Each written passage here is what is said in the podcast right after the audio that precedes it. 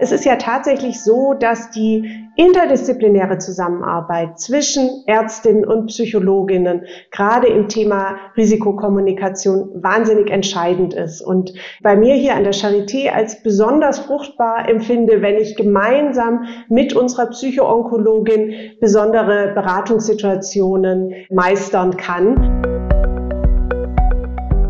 O-Ton Onkologie, der Podcast für MedizinerInnen. Hier wird alles besprochen, was mit Krebs zu tun hat. Herzlich willkommen zu unserer neuen Folge von Oton Onkologie. Unser Podcast ist ein gemeinsames Projekt von Medical Tribune Onkologie Hämatologie und Journal Onkologie. Alle zwei Wochen sprechen wir hier in wechselnden Teams mit Expertinnen und Experten zum Thema Krebs. Mein Name ist Dr. Judith Besseling und ich bin eine der Chefredakteurinnen der Medical Tribune Onkologie Hämatologie. Und ich bin Jochen Schlabing und Teamleiter Onkologie, Hämatologie in der Redaktion der Matrix Group. Heute dreht sich bei uns alles um das Thema Kommunikation. Gerade in der Onkologie kann es da ja immer wieder zu kniffligen Situationen kommen. Und in der ersten Staffel unseres Podcasts haben wir auch schon einmal darüber gesprochen. Da ging es darum, wie die Kommunikation bei jungen Krebserkrankten besonders gut gelingen kann. Stimmt, Judith. Damals haben uns Maximilian Büttner und Professor Dr. Inken Hilgendorf von der Deutschen Stiftung für junge Erwachsene mit Krebs sowohl die Patientinnensicht als auch die ärztliche Perspektive geschildert. Wir werden die Folge auch in den Show Notes verlinken. Wie du schon gesagt hast, hat das Thema Kommunikation sehr viele Facetten und deshalb greifen wir es heute auch noch einmal auf. Genau, Jochen. Und eigentlich war ja auch geplant, dass wir uns mit dem Thema schon vom DKK melden. Das hat ja leider dann doch nicht geklappt. Da hat uns äh, Covid leider einen Strich durch die Rechnung gemacht. Aber ähm, ja, heute sind wir dann endlich zusammengekommen und freuen uns, mehr über die Kommunikation des Erkrankungsrisikos bei erblich bedingtem Brustkrebs zu erfahren und auch darüber, wie man denn eigentlich am besten mit Paaren redet. Denn PartnerInnen der Erkrankten werden ja häufig gerne vergessen und kommen öfter mal zu kurz.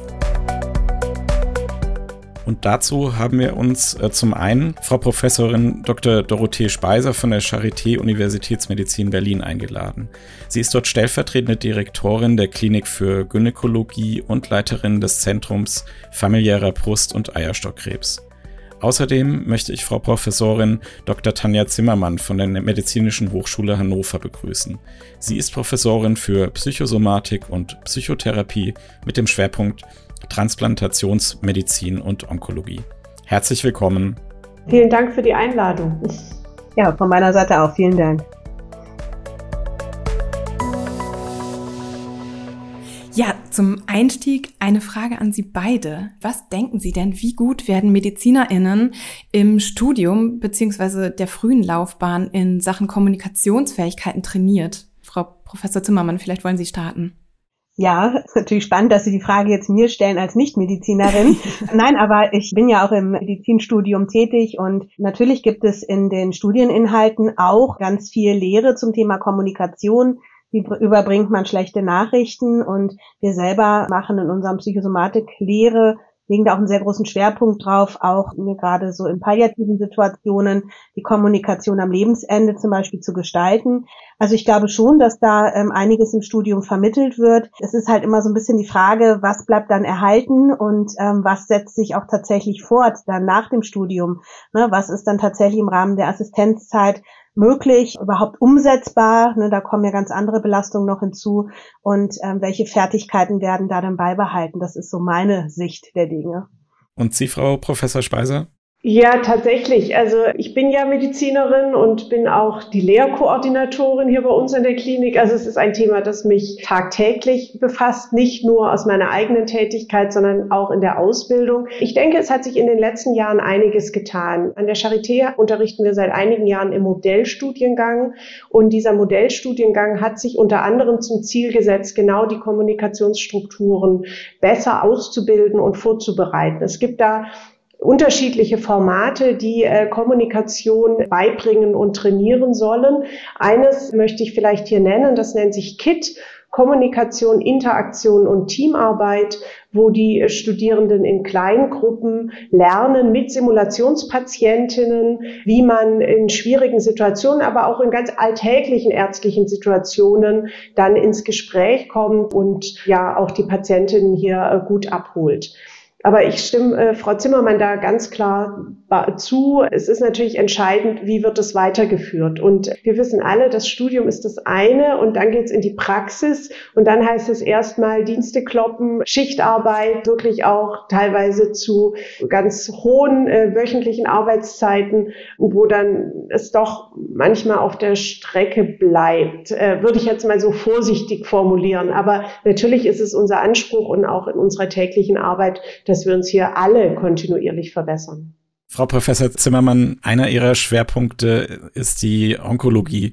Welche Patientinnen treffen Sie denn vor allem in Ihrem beruflichen Alltag? Wir kümmern uns ja um die psychoonkologische Versorgung von ja, Krebserkrankten und auch den Angehörigen. Von daher treffen wir natürlich Patienten und Patientinnen mit allen Tumorentitäten. Also das ist jetzt gar nicht so auf eine spezifische Erkrankung komprimiert. Es sind meistens Patienten, die relativ frisch vielleicht auch die Diagnose bekommen haben, die dann bei uns in der Klinik zur Erstbehandlung sind. Wir haben natürlich aber auch Patienten und Patientinnen, die schon äh, Rezidive haben, die schon mehrfach in Behandlung waren. Und jetzt vielleicht auch im Hinblick auf die Kommunikation finde ich schon, dass das auch ähm, natürlich immer wieder auch herausfordernd ist, in welcher Phase befindet sich ein Patient, eine Patientin, äh, ist das der Schock der Erstdiagnose, der natürlich auch erstmal irgendwie verarbeitet werden muss und wo ja ganz viele Informationen auch auf die Betroffenen eintreffen, einprasseln, die gar nicht alle in dem Moment verarbeitet werden können, weil in dem Moment, also für die meisten ist die Diagnose Krebs mit Tod gleichgesetzt. Und wenn ich ähm, dann mich gedanklich schon damit beschäftige, wie ich mich von meiner Familie verabschiede, dann ist natürlich so ein bisschen schwierig, diese ganzen Informationen, die vielleicht mein Gegenüber mir gerade mitteilt, aufzunehmen, zu verarbeiten und tatsächlich auch in irgendeine Handlung umzusetzen oder in irgendeine Entscheidung umzusetzen, die wir ja durchaus auch erwarten, ne, dass Patient, Patientin sich für oder gegen eine Behandlung entscheiden oder schon auch aktiv dann dabei sind. Und das ist oft schwierig.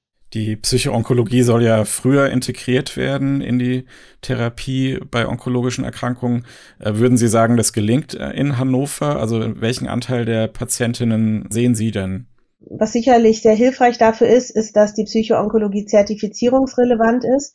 Das bedeutet, dass alle Kliniken in Deutschland, die zertifiziert sind als Brustkrebszentrum, Hautkrebszentrum, Darmkrebszentrum etc., eine psychoonkologische Versorgung vorhalten müssen. Also von daher ähm, haben Patienten und Patientinnen, die in so ein Zentrum gehen, auch einen Anspruch darauf, eine Versorgung zu bekommen. Ob sie sie denn tatsächlich immer bekommen, zeitnah bekommen, das hängt noch von anderen Faktoren ab. Was für uns eine Herausforderung oft darstellt, sind die kurzen Liegezeiten. Also wir haben teilweise auch Same-Day-Surgeries. Da können wir die Patienten und Patientinnen natürlich gar nicht sprechen, weil einfach auch gar, kein, gar keine Möglichkeit dafür besteht. Aber bei uns ist es so, dass halt äh, wir einen Konsildienst in den meisten Fällen haben. Das heißt, wir müssen gerufen werden und wenn wir gerufen werden, dann kommen wir in der Regel am gleichen Tag oder am Folgetag, um die Gespräche zu führen. Und das ist, glaube ich, in vielen Häusern so, äh, die zertifiziert sind. Ne? Und da ist es, glaube ich, schon so, dass eine psychoonkologische Versorgung da auch ganz gut gelingen kann. Wir haben ja jetzt schon mehrfach eigentlich angesprochen, dass es nicht immer nur um die Erkrankten selbst geht. Ich meine, ganz klar, äh, wenn jemand an Krebs erkrankt ist, dann dreht sich natürlich alles erstmal um die Person, aber es gibt ja auch noch andere, die dann irgendwie genauso unter dieser Krankheit leiden und natürlich vor allem auch die Partnerinnen.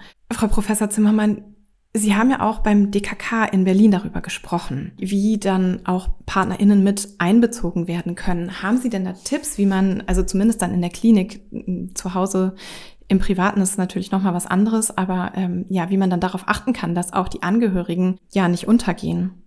Da gibt es so verschiedene Ebenen, die man natürlich betrachten kann. Also einmal, die, äh, wie kann ich die Angehörigen auch im ärztlichen Gespräch mit einbinden oder auch im psychoonkologischen Gespräch. Also ich finde es schon mal sehr hilfreich, wenn auch Angehörige zum Beispiel zur Diagnosevermittlung mitkommen können, was in vielen Fällen auch gemacht wird. Einfach auch so, ne, vier Ohren hören mehr als zwei. Und das kann doch entlastend sein, dass man sich hinterher nochmal mit seinem Partner, seiner Partnerin darüber austauschen kann, haben wir das richtig verstanden oder welche Fragen sind noch da? Und dann ist es natürlich auch wichtig, dass man auch sieht, dass die Angehörigen in der Regel im vergleichbaren Ausmaß psychisch belastet sind von der Erkrankung wie die erkrankte Person. Also auch die erleben Ängste, sie erleben Kontrollverluste, Hilflosigkeit. Ne, plötzlich ändern sich auch deren Lebenspläne, ne? gerade wenn ähm, vielleicht gerade was ganz anderes anstand. Also ich denke jetzt auch an, an junge Paare, die vielleicht Familienplanung geplant hatten und jetzt muss sich einer ja, Krebsbehandlung unterziehen. Also es hat auch direkte Auswirkungen auf die Angehörigen. Oft ist es aber so, dass die gar nicht so in dem Fokus sind. Und also sie werden von uns oft nicht so in den Fokus genommen. Also uns meine ich jetzt das medizinische Team. Aber Angehörige stellen sich auch gerne in die zweite Reihe. Also dass sie so sagen, nee, es soll jetzt erstmal alles für die erkrankte Person sein und um mich geht's gar nicht. Auch wenn wir manchmal sehen, die Betroffene kriegt auf dem Zahnfleisch, ja, also es geht psychisch irgendwie gar nicht mehr oder auch ähm, rein physisch nicht mehr, ne, was Unterstützungsmöglichkeiten angeht. Und dann aber so eine Unterstützung vielleicht auch abgelehnt wird, weil man denkt, nee, es geht ja jetzt um meinen kranken Mann, meine kranke Frau. Und da finde ich es schon wichtig, auch sich zu trauen, das mal anzusprechen, natürlich gefühlvoll anzusprechen, empathisch anzusprechen. Und dass es natürlich auch wichtig ist, dass die Angehörigen auch Möglichkeiten haben, ihre Ängste und Sorge mal unterzubringen. Weil die andere Ebene ist auch so das gemeinsame Gespräch, also das Paargespräch. Auch da ist es oft so, dass zwischen Partnern, Partnerinnen da eine Sprachlosigkeit herrscht. Also ne, zum Beispiel zum anderen zu sagen, was mache ich eigentlich, wenn du stirbst? Oder ähm, ne, ich habe Angst, dass du stirbst. Das sind so Sätze, die gehen uns nicht so leicht von den Lippen in der Regel. Und das ist natürlich was, was die ganze Zeit irgendwie auch da, ja, wie ein Elefant im Raum steht, aber keiner traut sich so richtig es anzusprechen. Und auch da ist es natürlich hilfreich, wie kann man vielleicht auch Paaren Unterstützung anbieten, wie können sie miteinander ins Gespräch kommen. Also wie können sie auch über krebsrelevante Themen reden ohne aber den ganzen Tag nur darüber zu reden. Also das ist auch nicht hilfreich. Gar nicht über Krebs reden ist genauso wenig hilfreich wie den ganzen Tag nur darüber zu sprechen. Und das ist so eigentlich so, so die Ansatzpunkte, die wir da verfolgen, ähm, wie wir auch Paare ins Gespräch miteinander wiederbringen. Heißt es also, Sie beobachten das ganze Spektrum, dass sich vielleicht Beziehungen dadurch ja vertiefen, aber auch die auch die Entfremdung stattfindet oder vielleicht auch mal eine Beziehung in die Brüche geht? Absolut, ne? Also so eine Krebserkrankung kann sowohl, ich sage jetzt mal, positive als auch negative Auswirkungen haben. Ich erlebe durchaus auch Paare, die sagen, das hat uns gestärkt, also so dieser Kohäsionsprozess, sagen wir, also dieses Zusammenrücken, wir schaffen das gemeinsam. Ich weiß, ich kann mich auf den anderen verlassen, wir sind ein gutes Team. Aber auf der anderen Seite ist es natürlich auch eine Herausforderung ne, für die Kommunikation, ähm, mit Ängsten und Sorgen umzugehen. Oft finden auch so Rollenverschiebungen statt, dass der Gesunde ne, alle Aufgaben des Erkrankten übernimmt. Und das kann in der Partnerschaft natürlich auch zu so einer Asymmetrie führen. Ne, ich bin plötzlich in so einer fürsorgenden Rolle und soll dann irgendwie vielleicht auch wieder in die Rolle der Partnerin, des Partners oder der, des Sexualpartners ja vielleicht auch zurückkehren, was nicht so ganz einfach ist, wenn ich gerade in der pflegenden Rolle war ähm, die Belastungen, die damit einhergehen, finanzielle Belastungen, existenzielle Ängste und Sorgen, das sind natürlich alles Faktoren, die die Partnerschaft auch beeinträchtigen können. Also von daher ist es genau richtig. Es gibt immer ja zwei Seiten der Medaille, wenn man es so flapsig ausdrücken darf. Und es ist auch wichtig, beides anzugucken. Frau Professor Speiser, Sie haben als Leiterin des Zentrums für familiären äh, Brust- und Eierstockkrebs ähm, jetzt auch mit Menschen zu tun, die noch nicht an Krebs erkrankt sind, aber ein erhöhtes Risiko haben. Wie können Sie den Betroffenen helfen? Was ist Ihre Einschätzung? Wie sehr kann bereits dieses Risiko eine, eine Beziehung belasten? Ich denke generell ist das Thema Krebs, das hat Frau Zimmermann ja gerade schon dargestellt, für viele wie ein rotes Tuch.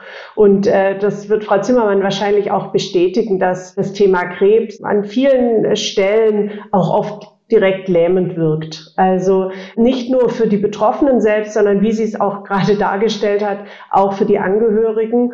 Und oft sind die Angehörigen ja meine Ratsuchenden. Das sind also diejenigen, die in der Familie bereits Krebserkrankte haben oder hatten und sich durch die Häufung dieser Krebserkrankung in der Familie für sich selbst einfach ein Risiko ergibt, dass daraus eventuell eine Krebsbelastung für die Ratsuchenden selbst entsteht.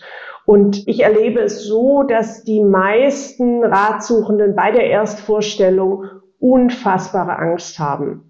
Also ganz viele kommen wirklich mit ganz äh, schlimmen Vorstellungen in diese Beratung und denken, jetzt wird ein Urteil gesprochen, das ihr Leben komplett verändert.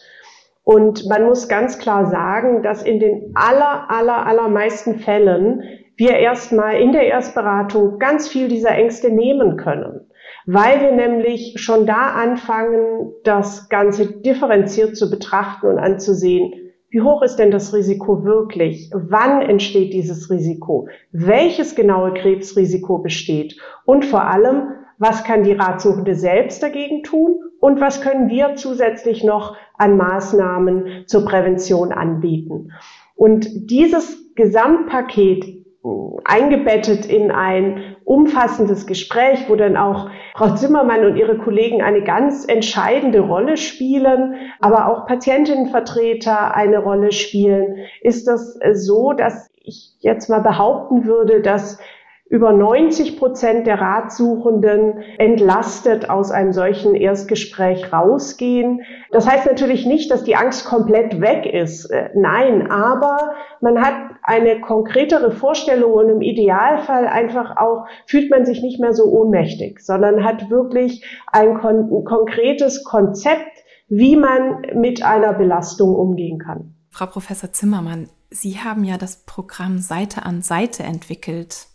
Das ist, wenn ich richtig informiert bin, gedacht für Paare, bei denen eine Person an Krebs erkrankt ist. Ähm, können Sie uns kurz erzählen, was, was das Programm beinhaltet? Ja, gerne. Ja, also das Programm ist tatsächlich entwickelt worden, um Paare zu unterstützen, gerade mit dieser Sprachlosigkeit ähm, besser umgehen zu können. Ne, wie, wie können wir auch miteinander im Gespräch bleiben? Wie können wir darüber sprechen, was, was Ängste und Sorgen sind, aber auch über schöne Dinge sprechen? Also der Schwerpunkt dieses Programms ist tatsächlich die partnerschaftliche Kommunikation. Also, und da sind wir auch ganz pragmatisch unterwegs. Also wir ne, bringen den Paaren auch Kommunikationsfertigkeiten bei. Also zum Beispiel, wenn als Sprecher, dass man von sich spricht, also ich statt dieses Mann oder du, dass man auch von seinen Gefühlen spricht und dass man möglichst konkret ist, statt so, das ist ja wieder typisch für dich, nie machst du das und das. Also was wir, glaube ich, alle, wenn man sich in Partnerschaften befindet, kennt, was man vielleicht auch selber alle schon mal gesagt hat. Und das, das versuchen wir zu vermitteln oder auch für den, der zuhört, dass er halt auch äh, tatsächlich so, so, so ein ja, nonverbales Verhalten zeigt, also Nicken, Quittungszeichen, mal so ein mhm, aha, ähm, um zu signalisieren, ich höre dir zu oder auch nachfragt, wenn er was nicht verstanden hat oder was für viele Paare erstmal so ein bisschen komisch kommt, so ein Zusammenfassen, also wo man mit eigenen Worten nochmal wiederholt, was der andere gerade gesagt hat. Ähm, das ist eine ganz tolle Kommunikationsfertigkeit, weil die einfach dabei hilft, dass man nochmal sicherstellen kann, wie ist es bei mir angekommen. Weil wir alle wissen ja oft, wie entsteht so ein Streit. Also vielleicht der eine hat was gesagt, der andere sagt was und hinterher stellt man fest, so haben wir es eigentlich gar nicht gemeint, aber irgendwie ist das dann so schnell hochgekocht und das Zusammenfassen kann dabei helfen, gerade auch wenn man über ja wichtige Themen vielleicht auch spricht, ähm, nochmal sicher zu gehen, ne, meinen wir wirklich beide das Gleiche. Und das erarbeiten wir mit dem Paar im Rahmen dieses Programms. Also das ist so die, die emotionale Kommunikation oder Unterstützung, wie wir das nennen. Aber wir gucken auch ganz praktisch. Also was kann ich tun? Wie kann ich mit meinem Verhalten den anderen unterstützen? Also was kann ich für Dinge abnehmen vielleicht? Ne? Was, was kann ich delegieren? Oder aber auch sich mal solidarisieren. Also so, ne, man vielleicht auch einen schwierigen Termin irgendwo hatte ähm, in der Klinik oder so, dass man, ich hatte eben gerade im Vorfeld noch ein Gespräch mit einer Patientin und die beschwerte sich auch über einen Oberarzt, äh, der so holzhammermäßig unterwegs war und ihr Mann ist dort gerade und äh, sie sagt, ja, aber wir haben uns dann beide über den aufgeregt und das hilft ja auch. Ne? Also das ist auch so eine Art von Unterstützung, wie man gemeinsam versuchen kann, mit dieser Situation umzugehen. Also das sind so die großen Schwerpunkte und ein wichtiger Schwerpunkt ist auch das Thema Sexualität. Das wird oft auch ausgeblendet im Rahmen einer Krebserkrankung und ähm, auch da ist es ein wichtiges Thema, darüber zu sprechen, gerade auch wenn jetzt die Behandlung vielleicht vorüber ist und man wieder zu einer Sexualität zurückkehren möchte. Es fällt vielen Paaren extrem schwer und viele sind auch nicht gut darüber informiert, wie vielleicht die medizinische Behandlung sich auf die sexuelle Funktionsfähigkeit ausgewirkt hat oder ne, was, wie kann ich das und das deuten, was jetzt da ist. Und auch da versuchen wir, dass das Paar miteinander im Gespräch bleibt, vielleicht auch zu gucken, wie gehe ich jetzt damit um, dass vielleicht, ja, ich eine Narbe an der Brust habe oder ein Taubheitsgefühl oder mir irgendwelche Körperteile fehlen oder die Körperfunktion anders ist und wie können wir trotzdem noch Nähe, Intimität äh, miteinander genießen. Also das ist so ein Schwerpunkt, und der vierte Schwerpunkt, wenn ich das so sagen darf, ist die auch nochmal die Kommunikation mit Kindern. Also Angehörige sind ja nicht nur Partner und Partnerinnen, sondern auch die Kinder. Da meine ich jetzt in erster Linie die minderjährigen Kinder mit, die wir leider auch sehr oft vergessen und die natürlich auch äh, ziemlich in der Luft hängen, wenn ein Elternteil an Krebs erkrankt und erstmal auch nicht so richtig wissen, was ist das. Also wie Frau Speiser eben so schön sagte, dieser lähmende Effekt wirkt sich auch auf die Kinder aus ne, in der Situation und die haben oft gar keinen Ansprechpartner. Und auch da arbeiten wir mit dem Paar so daran, wie können sie die Kinder gut informieren, sie abholen, sie ähm, ja trotzdem, dass Kinder Kinder sein dürfen, auch wenn jetzt vielleicht die familiäre Situation sich verändert hat. Allgemein gesprochen, also Sie, Sie hatten jetzt das Programm Seite an Seite geschildert und äh, Sie arbeiten ja beide auch an, an zertifizierten Zentren. Was muss denn ähm, ja auf, auf, auf Deutschland bezogen geschehen, um, um Familien, um Paaren in der Situation zu helfen? Das ist eine gute, umfassende Frage. Ähm, also ich kann das jetzt vielleicht nur so für meinen Bereich der Psychoonkologie sagen. Und ein großes Problem, was wir immer wieder haben, ist die Finanzierung des Ganzen. Also Sie haben es ja eben richtig gesagt, in zertifizierten Zentren, ja, haben wir durch die Zertifizierung die Möglichkeit, aber die Stellenanteile sind in der Regel sehr gering. Das wird Frau Speiser sicherlich auch bestätigen. Also da wäre natürlich noch Luft nach oben. Aber es ist halt ganz schwer auch abrechenbar zu machen im stationären Rahmen. Im ambulanten Rahmen haben wir natürlich die Möglichkeiten der Krebsberatungsstellen, die auch, auch Angehörige mit abdecken. Aber da sind natürlich auch Kapazitäten begrenzt. Und wenn es tatsächlich soweit ist, dass ähm, Betroffene auch eine psychische Störung entwickeln und eine Psychotherapie benötigen, dann haben wir nochmal deutschlandweit weitaus größeres Problem, weil es natürlich also Plätze für Psychotherapie mit oft sehr langen Wartezeiten einhergehen und mit großen regionalen Unterschieden auch. Ne? Also gerade in ländlichen Gebieten ist das teilweise sehr, sehr schwierig, da eine psychotherapeutische Unterstützung zu bekommen ja, das sind, glaube ich, so die großen Baustellen, mit denen wir uns irgendwie auseinandersetzen müssen.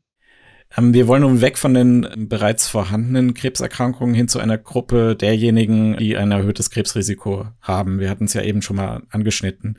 Also beispielsweise aufgrund einer familiären Belastung. Frau Professor Speiser, wie anfangs erwähnt, Sie leiten das Zentrum familiärer Brust- und Eierstockkrebs. Wie steht es denn um das Risikobewusstsein der Betroffenen? Ja, das Risikobewusstsein, da ähm, muss man natürlich unterscheiden zwischen dem echten Risikobewusstsein und dem Risikobewusstsein, das sich aufdrängt durch beispielsweise durch die Medien kolportierte Informationen, die nicht immer ganz korrekt sind. Ich spiele natürlich auf das Medienereignis in unserem Themengebiet 2013 an, Angelina Jolie. Das ist etwas, was man in diesem Kontext nicht nicht nennen kann. Sie hat selbst eine genetische Veränderung, die dazu führt, dass sie ein erhöhtes Krebsrisiko hat und hat hat die 2013 publik gemacht. Das hat zu einem weltweiten äh, Medienaufruhr geführt unter anderem auch hier in Deutschland und hat auch dazu geführt, dass die meisten Zentren familiärer Brust- und Eierstockkrebs mit einem eklatanten Zuwachs an Patientinnen und Ratsuchenden rechnen mussten. Interessant an dieser ganzen ähm, Geschichte äh, war und ist, dass der größte Teil der sich zusätzlich vorstellenden Ratsuchenden zu Recht zur Vorstellung kam. Also wir hatten initial ja die Befürchtung, oh meine Güte, jetzt müssen wir all diese verängstigten Frauen und Männer, die sich vorstellen, beruhigen und dann aber wieder wegschicken. Aber es war tatsächlich so, dass äh, fast 90 Prozent der sich Vorstellenden tatsächlich eine familiäre Belastung aufwiesen und sich zu Recht äh, zur Beratung vorgestellt haben. Das heißt, im Nachhinein muss man sagen, dass dieses mediale Großereignis für unser Thema und damit auch für unsere Ratsuchenden und Patientinnen ein ganz wichtiges Ereignis war, das auch immer noch nachhalt und von dem wir tatsächlich alle profitieren, weil es das Thema einfach weitergebracht hat. Jetzt ist es aber natürlich ein weiter Weg von einem Risikobewusstsein zu einem richtigen Risikoverständnis, weil wie ich ja eingangs auch schon erwähnt habe, ist es so, dass die aller, allermeisten Ratsuchenden und Patientinnen ihr eigenes Risiko massiv überschätzen. Das heißt also, die Vorstellung vom eigenen Risiko ist meistens natürlich angstgetriggert und demzufolge viel, viel höher, als es tatsächlich das äh, wirkliche objektive Risiko ist. Und unsere Aufgabe ist es dann, den Patientinnen einerseits diesen Unterschied erstmal klar zu machen, ihre Vorstellungen äh, darauf auch anzupassen, auf das objektive Risiko und natürlich äh, parallel dazu auch dieses objektive Risiko möglichst genau zu kalkulieren, was auch äh, eine Schwierigkeit äh, für sich ist, weil hier unterschiedliche Faktoren mit einbeziehen, die teilweise zeitabhängig sind. Auch diese objektiven Risiken verändern sich. Also das ist schon ein komplexes Unterfangen, mit dem wir tagtäglich beschäftigt sind. Sie haben ja auch ein digitales Tool entwickelt, I Know. Das nutzen Sie als Unterstützung in der Risikokommunikation, richtig? Genau, also in einer Vorstudie haben wir eben genau das festgestellt, was ich gerade schon sagte, dass der Großteil äh, der Ratsuchenden und auch Patientinnen auch nach einer solchen Risikoberatung ihr Risiko massiv überschätzen. Das heißt also, die äh, sogenannten Korrektschätzer, die nach einer Beratung, wo wir die Risiken eigentlich auch mitteilen, diese dann auch wirklich als ihre Risiken so äh, annehmen und auch weiter bearbeiten, ist äh, leider in der Minderheit. Und deswegen haben wir uns zur Aufgabe gemacht, ähm, diese Risikokommunikation zu verbessern. Und ähm, jetzt sind wir im digitalen Zeitalter und haben uns überlegt, dass es vielleicht sinnvoll wäre, wenn wir ein digitales Tool nutzen, das sowohl einerseits das Arzt-Patientengespräch in der Klinik unterstützt, und aber dann gleichzeitig im Nachgang der Beratung der Ratsuchenden zu Hause zur Verfügung steht als Nachschlagemanual. Und das ähm, lässt sich sehr gut als digitales Tool verwirklichen. Also das Tool, das wir entwickelt haben, basiert natürlich auf den Leitlinien des Deutschen Konsortiums familiärer Brust- und Eierstockkrebs. Und das Herzstück dieses Tools sind sogenannte Filtervariablen. Das heißt, wir können hier individualisiert auf die Situation der Ratsuchenden und Patientinnen Informationen im Vorfeld zuschneiden. Das heißt also, dass wir die Informationen schon auf die Patientin individualisieren und die Patientin dann nicht mehr aus einem Boost von Informationen das herausfinden muss, was für sie wichtig ist, sondern das wird schon im Arzt-Patientengespräch genauso mit ihr besprochen. Sie kann da natürlich Schwerpunkte äußern. Die eine Patientin sagt, ich interessiere mich jetzt besonders für prophylaktische Operationen, dann liegt der Schwerpunkt da. Dann gibt es Patientinnen, die sagen, nein, mich interessiert vor allem das Thema Kinderwunsch, dann liegt der Schwerpunkt da. Und manche sagen auch, ach nee, also das will ich gar nicht wissen, das ist für mich zu belastend. Dann äh, wird dieses, äh, dieser Themenabschnitt nicht freigeschaltet und ist dann im Nachgang auch nichts, was die Patientin weiter beunruhigt.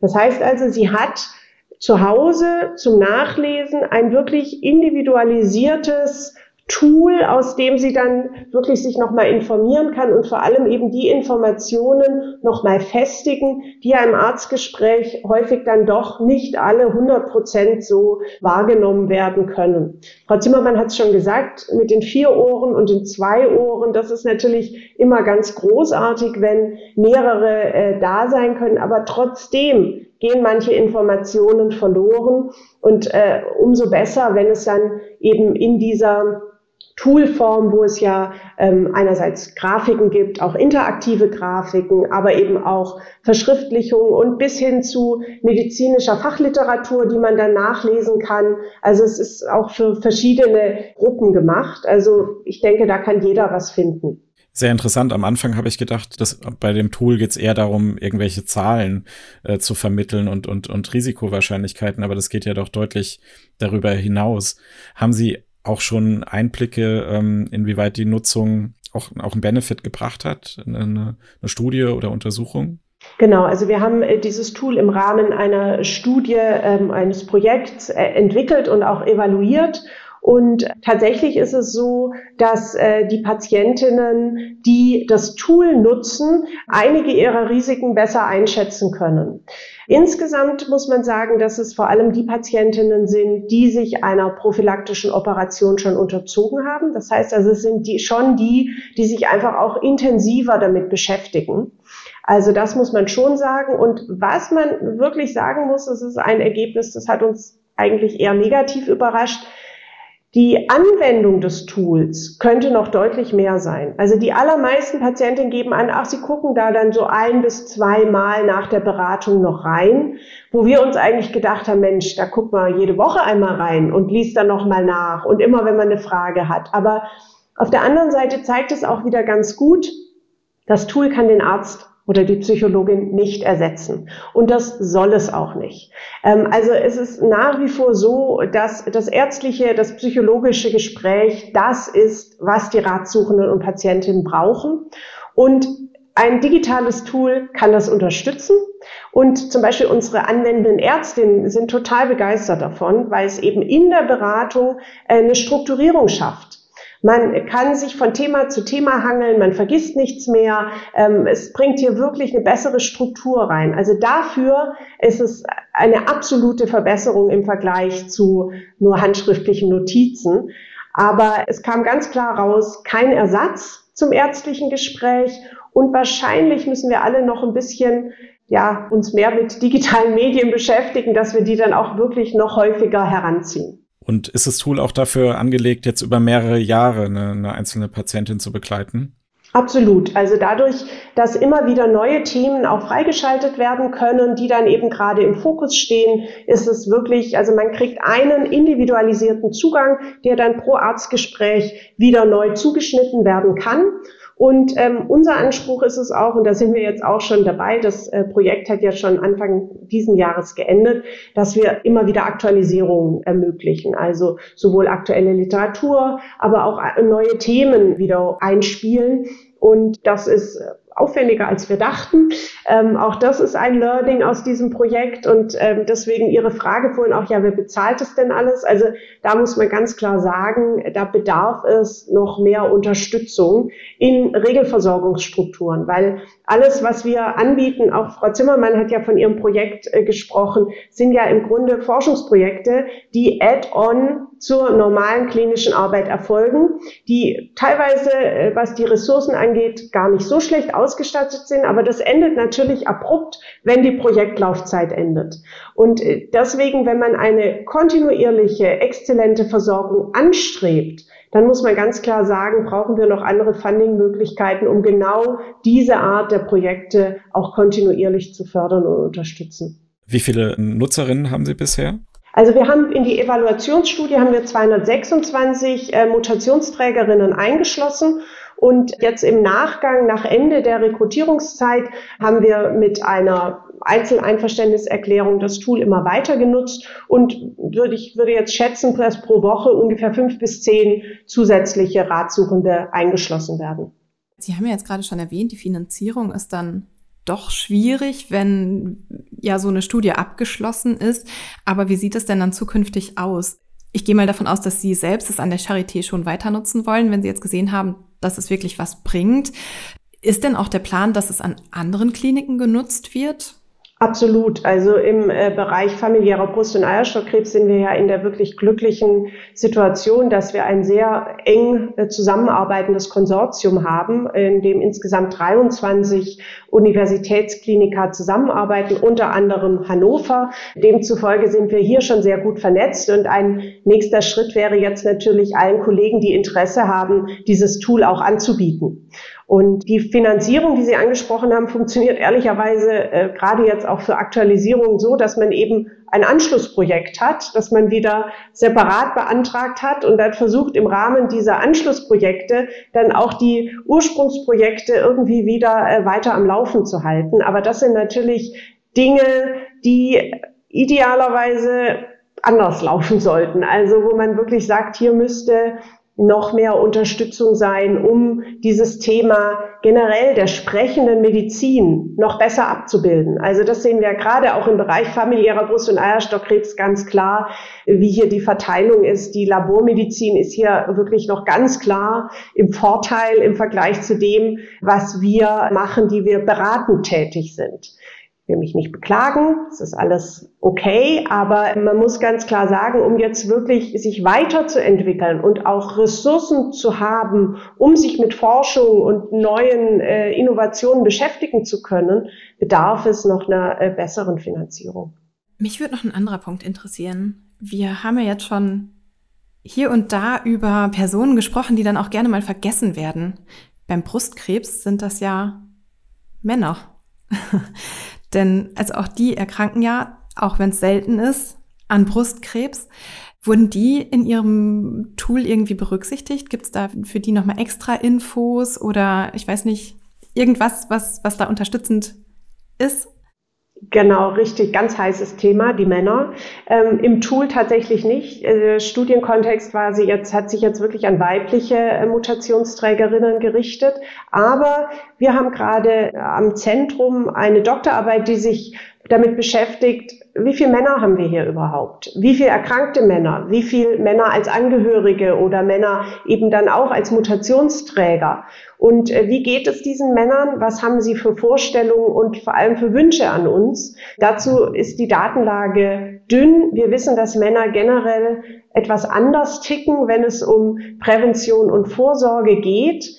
Und gerade im Bereich der familiären Krebserkrankungen ist das bislang was, wo noch nicht viele Daten existieren. Und da wollen wir jetzt mit einer äh, Datensammlung aus der Charité mal äh, beitragen und hoffen, dass wir da dann ein bisschen Versorgungsverbesserung schaffen können. Frau Zimmermann, Sie haben eben genickt. Hatten Sie schon männliche Patienten mit Brustkrebs in Ihrer Beratung?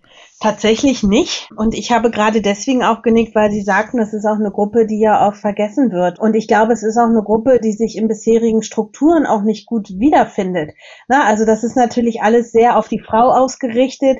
Auch Selbsthilfegruppen. Ich glaube, es gibt also aus meiner Sicht würde ich schon sagen, dass die Brustkrebspatientinnen ähm, sehr gut organisiert sind in vielen Fällen, auch was Selbsthilfe angeht, die auch äh, auf unterschiedliche Altersgruppen eingehen. Also es gibt spezielle Selbsthilfegruppen für junge Erkrankte und natürlich können auch selbstbewusste Männer sich in diesen Gruppen vielleicht gut mit einfinden.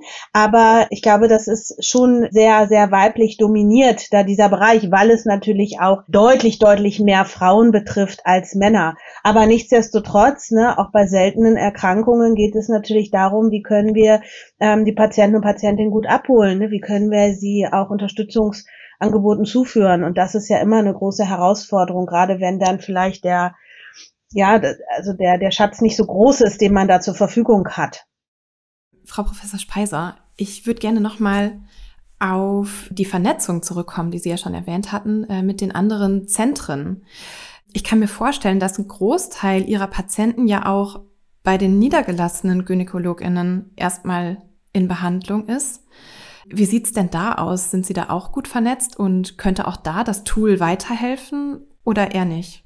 Es ist interessant, dass Sie das ansprechen, weil das ist tatsächlich das Anschlussprojekt, das jetzt gerade läuft. Äh, seit einem Jahr haben wir ein großes Innovationsfondsprojekt, wo genau das geplant ist. Und zwar planen wir einfach die transsektorale Versorgung zu stärken, indem wir bei den niedergelassenen Gynäkologen ansetzen und hier das Screening auf familiäre Krebserkrankungen intensivieren um noch frühzeitiger belastete Personen zu identifizieren, noch idealerweise bevor sie erkranken. Und dann eben einem der konsozialen Zentren zur weiteren Beratung und Betreuung zuzuführen. Und da sind wir in einem großen Konsortium jetzt angetreten. Das Tool ist fast fertig, das neue. Das ist dann noch etwas umfangreicher als jetzt dieses Beratungstool, aber das Beratungstool ist auch integriert. Und äh, die Idee ist, neben jetzt dem frühzeitigeren Screening auch den Informationsfluss zu verbessern, dass Informationen, die ja hier gerade im Bereich Genetik dem Gendiagnostikgesetz unterliegen, Datenschutzgesetze sind glücklicherweise auch strikt. Und um hier wirklich gute Lösungen anbieten zu können, sind wir angetreten und versuchen mit einer speziellen EPA-Lösung auch den, äh, diese Informationsflüsse zu verbessern, so dass letztlich das Ganze dann auch wieder in einer verbesserten Lebensqualität für die Betroffenen mündet, wenn sie nicht jedem Brief und jedem Befund hinterherlaufen müssen und aber gleichzeitig auch für uns Ärztinnen eine bessere Kommunikation möglich macht. Weil wir haben jetzt schon viel über Kommunikation zwischen Arzt und Patient gesprochen, aber was ja in dem Kontext auch ganz entscheidend ist, ist die interdisziplinäre äh, Kommunikation, sei es jetzt zwischen Frau Zimmermann und mir oder aber auch zwischen den Ärzten untereinander, weil erst wenn das gut funktioniert, profitieren auch die Patientinnen und Ratsuchenden davon. Und deswegen denke ich, dass äh, das ein richtiger Ansatz ist, dass man diese Dinge verknüpft und möglichst ein Modell schafft, das dann den Gesamtprozess verbessert. Sie hatten jetzt gesagt, Innovationsfondsprojekt. Also hat das Projekt iNode tatsächlich auch die Chance, in, irgendwann mal in die Regelversorgung zu kommen, wenn Sie das erfolgreich abschließen? Genau, also wir sind jetzt gerade dabei, den Abschlussbericht fertigzustellen und an den Förderer zu schicken. Und wenn der Förderer unsere Evaluation ähnlich positiv sieht wie wir, das weiß ich jetzt noch nicht, wie das dann läuft, wie der Bewertungsvorgang ist, aber äh, sollte das der Fall sein, dann denke ich, kann es durchaus äh, sein, dass auch in der Regelversorgung über eine gewisse Pauschalleistung dann auch die Anwendung eines solchen Tools möglich gemacht wird. Und das wäre dann genau das, was ich vorhin beschrieben habe als Wunschvorstellung, dass man dann eben die Möglichkeit hat, etwas wirklich Innovatives in der Regelversorgung den Ratsuchenden anzubieten.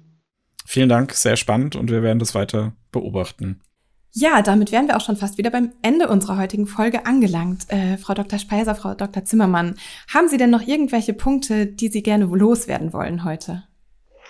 Ja, also erstmal vielen Dank für das schöne Format. Ich ähm, fand es besonders schön, dass ich mit meiner Kollegin Frau Zimmermann heute hier zusammen sprechen konnte. Und es ist ja tatsächlich so, dass die interdisziplinäre Zusammenarbeit zwischen Ärztinnen und Psychologinnen gerade im Thema Risikokommunikation wahnsinnig entscheidend ist. Und bei mir hier an der Charité als besonders fruchtbar empfinde, wenn ich gemeinsam mit unserer Psychoonkologin besondere Beratungssituationen meistern kann. Und das ist tatsächlich etwas, wenn man sich etwas wünschen könnte, wo personelle Ressourcen geschaffen werden sollten, um äh, solche gemeinsamen Gespräche zu fördern und auch zeitlich mehr möglich zu machen, weil ich glaube, dadurch könnten wir noch ein besseres Risikoverständnis erreichen und sicher auch in vielen Punkten, die Sie, Frau Zimmermann, adressieren, da äh, Verbesserung schaffen.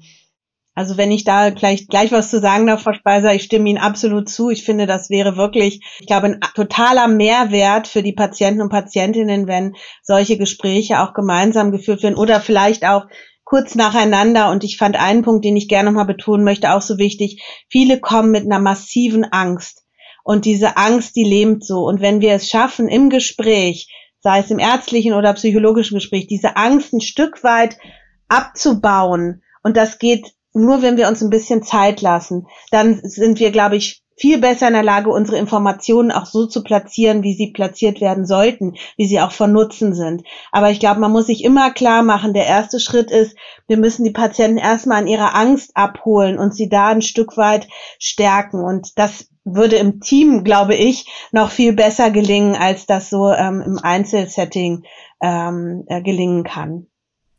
Ja, damit sind wir dann auch schon wieder am Ende unserer heutigen Folge angelangt. Vielen Dank nochmal für die spannenden Einblicke in Ihre Arbeit. Ich bin mir sicher, dass der eine oder die andere Hörerin da hilfreiche Tipps mitnehmen konnte. Auch von meiner Seite vielen herzlichen Dank für das interessante Gespräch. Vielen Dank. Sehr gern. Danke auch.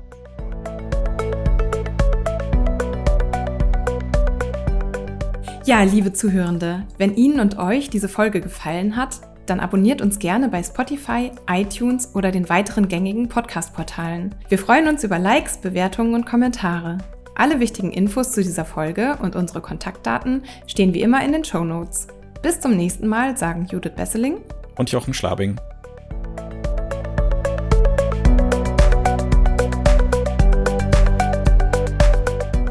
Das war Oton Onkologie, der Podcast für MedizinerInnen. Dieser Podcast dient ausschließlich der neutralen Information bzw. Fortbildung und richtet sich primär an Ärztinnen und Ärzte sowie Medizinstudierende. Ein Produkt der Matrix Group.